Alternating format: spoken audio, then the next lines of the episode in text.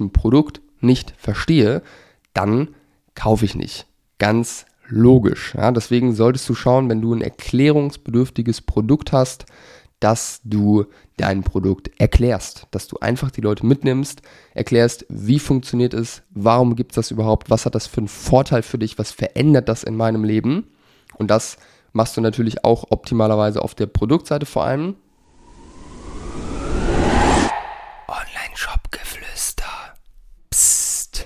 Moin moin und herzlich willkommen zur heutigen Podcast-Episode. Und wie der Titel schon verrät, geht es diese Folge um abgebrochene Warenkörbe. Und auch noch einen Schritt vorher, wenn in deinem Shop beispielsweise Menschen auf die Produktseite raufklicken, ganz viele Leute gucken, aber niemand anfasst. Ja, das heißt, niemand Kaufinteresse zeigt und wirklich in den Warenkorb klickt oder dann einen Kaufvorgang startet. Beide Dinge möchte ich mir mit diese oder mir in dieser Folge mit dir angucken. Und ich habe ähm, ja, dir vier Gründe rausgesucht, warum das passiert. Und ich würde sagen, lass uns keine Zeit verschwenden, sondern direkt reinstarten. Zuerst mal, das ist jetzt ein sehr plumper Grund, der aber auf jeden Fall eine Relevanz besitzt. Ich habe jetzt gerade letzte Woche mir einen Shop angeguckt, wo mir aufgefallen ist, ähm, dass im Warenkorb bzw. im Sidecard, also in diesem Warenkorb, der so rausgeslidet kommt aus der Seite, wenn man etwas in den Warenkorb klickt, dass dort beispielsweise der ähm, das Trusted äh, Shop Badge Ne, also dieser kleine Sticker von Trusted Shops, die man so sieht in Online-Shops, dass der ähm, den jetzt sicher zur Kasse-Button zur Hälfte mindestens verdeckt hat. Und worauf möchte ich hinaus? Grund Nummer eins für abgebrochene Warenkörbe sind ganz einfach technische Fehler. Ja? Buttons sind verdeckt, Zahlungsanbieter funktionieren nicht, oder, oder, oder. Da gibt es diverse Gründe. Was ich dir da empfehlen kann, ist einfach mal selbst und auch zwei, drei Freunde, Kollegen, Mitarbeiter, je nachdem, ähm, diesen Checkout durchlaufen zu lassen auf verschiedensten Endgeräten, also auf dem MacBook, auf dem Windows-Rechner, auf einem Tablet, auf einem iPhone, auf einem Android-Phone, um einfach sicherzustellen, dass dieser Checkout technisch einwandfrei funktioniert ähm, weil das tatsächlich einen gar nicht mal so unrelevanten Anteil an abgebrochenen Warenkörben ausmacht, dass Dinge technisch nicht funktionieren. Und das ist super traurig, weil an sich wollten die Leute ja kaufen. Wenn jetzt die Technik uns dann Strich durch die Rechnung macht, ja, würde ich mir auf jeden Fall einen Arsch beißen, sagen wir es mal so. Ähm, da möchte ich aber gar nicht so tief jetzt reingehen, aber das ist ein wichtiger, wichtiger Grund, warum Menschen abbrechen. Deswegen schau dir das an, um da sicherzustellen, dass das bei dir nicht der Fall ist und technisch alles einwandfrei funktioniert. Grund Nummer zwei ist, wer hätte es gedacht, zu wenig Vertrauen. Und ich möchte dir jetzt erklären, was meine ich damit. Wenn du auf einen Shop raufkommst, ob das jetzt der Brös-Shop ist oder irgendein anderer größerer Online-Shop, dann siehst du auf diesen Shops ganz, ganz viele Dinge, die Vertrauen geben sollen. Du siehst eine Section direkt oben sehr häufig bekannt aus, diesem Medium, diesem Fernsehsender etc. Dann siehst du sehr viele Rezensionen oftmals, du siehst Testimonials, wo auch Kunden gezeigt werden vom Gesicht her. Du siehst irgendwelche Siegel, Labels, wenn es jetzt um, ähm, um Kleidung geht. Ne? Also ganz, ganz viele Dinge, die irgendwo Vertrauen bringen sollen. Und das ist ein super, super relevanter, ähm, relevanter Punkt hier, weil zu wenig Vertrauen tatsächlich der Grund ist, warum ganz, ganz, ganz, ganz viele Menschen nicht kaufen. Ich habe sogar schon eine Podcast-Folge dazu gemacht. Ähm, schau dir die oder hör dir die gerne nochmal an. Da gehe ich nochmal ein bisschen detaillierter drauf, darauf ein, was man da tun kann. Aber hier an der Stelle ist es auf jeden Fall auch super relevant, zu wenig Vertrauen. Ich gebe dir ein kurzes Beispiel auch wieder von mir. Ähm, und zwar hatte meine Freundin Geburtstag am 6. Januar und ich habe ihr einen äh, oder wollte ihr einen Pizzaofen schenken. Ein Pizzaofen für zu Hause, für den Balkon. Und da gibt es eine Marke, oh, ich weiß gerade nicht genau, wie die heißt, On, Onit oder sowas. Die ist, äh, kommt aus Amerika, die ist sehr, sehr groß. Da kostet ein Pizzaofen irgendwie 800, 900 Euro oder so. Die sehen super aus. Ähm, und äh, dann habe ich aber Ads angezeigt bekommen von äh, Burkhardt. Das ist eine deutsche Firma. Äh, die haben auch einen Pizzaofen beworben, kurz vor Weihnachten. Da dachte ich mir, hey, voll geil, der ist günstiger und ich äh, kann eine deutsche Firma unterstützen. Und ich meine auch, dass äh, die Agentur, die hinter den Ads steht, ähm, Marewave ist. Ähm, ich hoffe, beziehungsweise ich weiß, dass äh, Jason jetzt auch bald hier in diesem Podcast äh, Gast sein wird. Da freue ich mich schon sehr drauf. Ähm, deswegen da einmal Props an euch gute Ads macht ihr da. Ha, habt mich gefangen. Ich habe einen Sale auf jeden Fall reingebracht. Aber ich äh, wollte eigentlich auf was anderes hinaus. Und zwar habe ich mir dann äh, die Seite angeguckt, kannte die vorher noch nicht, habe den Pizzaofen angeschaut. Das sah eigentlich alles super aus. Aber ich hatte tatsächlich so einen kleinen Moment oder auch zwei, drei kleine Momente, wo ich mir, wo ich irgendwie, dadurch, dass ich die Brand noch nicht kannte, dass das neu war, dass ich einfach von denen noch nie irgendwas gehört habe und dass ich das Original in Anführungszeichen kenne von diesen Pizzaöfen und die ja einfach sehr eine gute Brand Awareness auch schon aufgebaut hatten bei mir, habe ich einfach gezögert mit dem Kauf, weil ich mir nicht sicher war, hey, macht diese Firma gute Produkte? Ist der Pizzaofen wirklich gut? Weil der ist ja auch deutlich günstiger. Kann der denn überhaupt so gut sein wie der andere? Ähm, seit wann machen die das mit dem Pizzaofen? Was machen die sonst noch so etc.? Und da habe ich wirklich, bevor ich gekauft habe, mich da ein bisschen schlau gemacht, habe mir YouTube-Videos angeguckt, habe eine Bewertung durchgelesen, habe mich so nochmal durch den Shop durchgeklickt, was die sonst noch alles machen und habe, habe dort in dem Fall genug Dinge gefunden, die mich überzeugt haben, die mir Vertrauen gegeben haben, dass das Produkt wahrscheinlich gut sein wird, dass ich dieser Firma auch vertrauen kann. Auch weil die Seite ähm, dementsprechend gut optimiert war, ehrlicherweise. Ähm, aber ich weiß, dass da ein kleiner Moment war, wo ich zu wenig Vertrauen hatte. Und wenn ich dann in der Recherche nicht das gefunden hätte, was ich gefunden habe, dann hätte ich vermutlich nicht diesen Pizzaofen gekauft, sondern das Original. So, Ne, das, das passiert wahrscheinlich bei 80% der Leute, mindestens, die in deinem Shop auch einkaufen, dass die so einen kleinen Moment haben, wo die sich fragen, hey, muss das sein? Kann ich der Firma vertrauen? Ne, wenn du jetzt Gin verkaufst, brauche ich denn überhaupt noch einen Gin?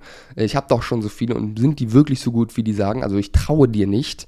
Das ist ein ganz, ganz, ganz, ganz relevanter Teil, warum Menschen abbrechen und nicht kaufen. Deswegen solltest du darauf schauen, dass du möglichst viele Dinge in deinen Shop integrierst und auch außerhalb deines Shops integrierst, weil ich habe ja auch auf anderen Plattformen noch gesucht und mich schlau gemacht die Vertrauen geben. Ja? Und da gibt es ein sehr klares Vorgehen, was man jetzt shopseitig tun kann, auf der Startseite, auf der Produktseite und was sonst darauf noch ankommt. Wenn du da Hilfe brauchst und das Gefühl hast, hey, die Leute vertrauen dir zu wenig oder haben einfach zu wenig Vertrauen in deine Brand, dann melde dich gerne bei mir über LinkedIn und Instagram und dann schauen wir uns das Ganze mal gemeinsam an. Also auf jeden Fall Grund Nummer zwei, warum Menschen abbrechen. Grund Nummer drei, aus meiner Perspektive, ist, dass der Preis zu hoch ist. Ja, Achtung, ich möchte damit nicht sagen, dass du deinen Preis niedriger machen sollst und dein Preis ist auch eigentlich nicht zu hoch, sondern wahrscheinlich auch noch zu niedrig. Was ich damit sagen möchte, ist, dass der wahrgenommene Preis zu hoch ist. Ja? Was wir hier verstehen müssen, wenn es jetzt um das Thema Preise geht, ist, dass wir immer einen wahrgenommenen Wert haben und einen wirklichen Wert. Ja? Also wenn ich jetzt auf der Produktseite beispielsweise drauf bin bei dir, ja, da habe ich schon hingeschafft, ja, das heißt, ich habe auf jeden Fall schon mal Interesse gezeigt. Ich interessiere mich für das Produkt, sonst würde ich hier gar nicht auf die Produktseite raufgehen. Und ich sehe einen Preis von, sagen wir mal, 70 Euro oder sowas bei irgendeinem Produkt. Und ich klicke dann nicht auf in den Warenkorb. Was passiert hier? Es passiert, dass der Besucher, der jetzt hier nicht auf in den Warenkorb klickt, dass der wahrgenommene Wert des Produktes nicht 70 Euro ist, sondern weniger. Ja, ich habe das Gefühl, das, was mir hier geboten wird, ist den Preis nicht wert, der hier dran steht. Und das ist tatsächlich eine Sache, die wir sehr, sehr häufig sehen, wenn wir auch ähm, in Werbeaccounts zugeschaltet sind, dass sehr viele Leute klicken auf die Produktseite rauf und wenig Leute zeigen dann wirkliches Kaufinteresse und klicken in den Warenkorb. Ja, das heißt, der wahrgenommene Wert ist zu niedrig und der Preis wirkt zu hoch. Fatal wäre jetzt hier, wenn du deine Preise senkst direkt, weil dann sind deine Margen schlechter und dann wird es immer schwieriger, dass sich das überhaupt rechnet. Was du hier tun solltest, ist dafür zu sorgen, dass der wahrgenommene Wert erhöht wird. Ja, dass ich das Gefühl habe, hey, das ist ein besonderes Produkt, das ist ein Produkt mit einer herausragenden Qualität. Ja, ganz wichtig, das kannst du nicht sagen, dass die Qualität gut ist, weil das kauft dir niemand ab. Das sagt nämlich jeder. Du musst das irgendwie anhand von Merkmalen, von Materialeigenschaften, von was auch immer, musst du das einfach zeigen, dass die Qualität herausragend ist. Ja, und du kannst diverse Dinge noch tun, um auf der Produktseite den wahrgenommenen Wert zu erhöhen, weil wir einfach es ja nur schaffen müssen, das Produkt in ein anderes Licht zu bringen. Ja, dass ich jetzt das Gefühl habe, wenn ich raufkomme auf die Seite, wow, 70 Euro nur. Das ist ein mega Angebot, da muss ich zuschlagen. Ja, das ist viel, viel mehr wert für mich als diese 70 Euro. Das ist das Ziel, was wir erreichen wollen, wenn wir über den wahrgenommenen Wert sprechen. Und da gibt es eben sehr viele Dinge, die man tun kann, vor allem auf der Produktseite mit den Produktbildern, äh, der Content, der noch auf der Seite raufgespielt ist, die Benefits, die man preisgibt. Ne? Also das ist ein sehr, sehr großer Hebel und das sorgt auch dafür, dass die Conversion Rate besser wird, wenn man auf der Produktseite Optimierungen vornimmt, um halt hier eben einfach den wahrgenommenen Wert zu erhöhen. Und das ist ähm, ja einfach nur sinnvoll und viel sinnvoller als den Preis zu senken, weil wir wollen ja die Preise durchsetzen, die unser Produkt wert ist, die wir auch brauchen, um das Ganze profitabel irgendwie an den Mann, an die Frau zu bringen. Deswegen, das ist Grund Nummer drei, Stellschraube Nummer drei, ähm, den wahrgenommenen Wert erhöhen, vor allem auf der Produktseite. Und Grund Nummer vier, warum Menschen abbrechen, warum Menschen nicht kaufen, ist schlicht und ergreifend, dass dein Produkt nicht verstanden wird.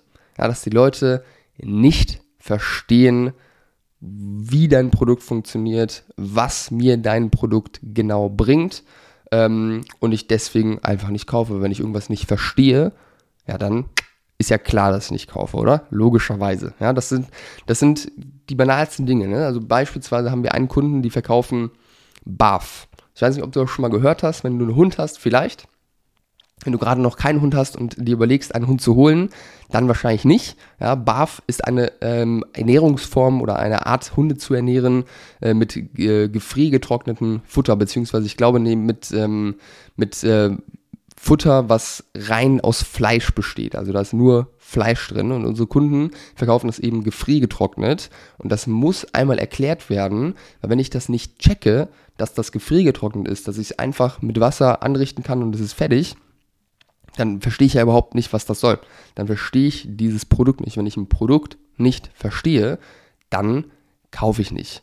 Ganz logisch. Ja, deswegen solltest du schauen, wenn du ein erklärungsbedürftiges Produkt hast, dass du dein Produkt erklärst, dass du einfach die Leute mitnimmst, erklärst, wie funktioniert es, warum gibt es das überhaupt, was hat das für einen Vorteil für dich, was verändert das in meinem Leben. Und das machst du natürlich auch optimalerweise auf der Produktseite vor allem, aber hiermit kannst du auch schon anfangen in deinen Werbeanzeigen. Also fang an, in deinen Werbeanzeigen dein Produkt als neue Möglichkeit zu präsentieren, weil niemand hat Bock auf eine kleine Verbesserung zum Vorher. Was alle Leute suchen, ist eine neue Möglichkeit. Ich möchte den neuen heißen Scheiß haben.